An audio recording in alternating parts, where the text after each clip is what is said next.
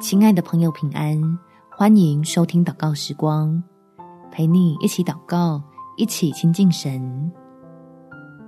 虽然孤单一人，但你身旁有神。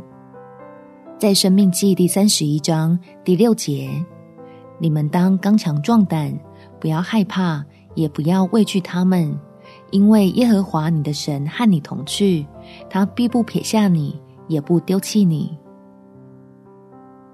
亲爱的朋友，如果你正觉得自己孤立无援，不知道该怎么面对令人害怕的情况，让我们一起向天父祷告，求他开启你我信心的眼睛，能看见他的同在，就不惧怕。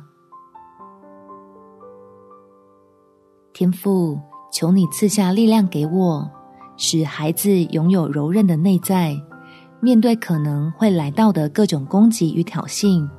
可以坚守界限，同时不被伤害。让我成为一个得胜者，并不觉得自己是一个被害者。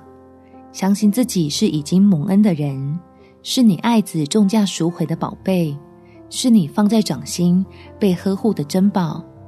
不论是怎样令人畏惧的威胁，都抵不过你的任何应许，使我放心将冲突全然交托。等候你为我摆设筵席，所以我能用欢喜快乐的心情，勇敢去爱那些还不明白真理的人。希望他们能透过我的自在，看见你荣耀的同在。我也可以经历你奇妙的作为，为有机会与你同工而喜乐。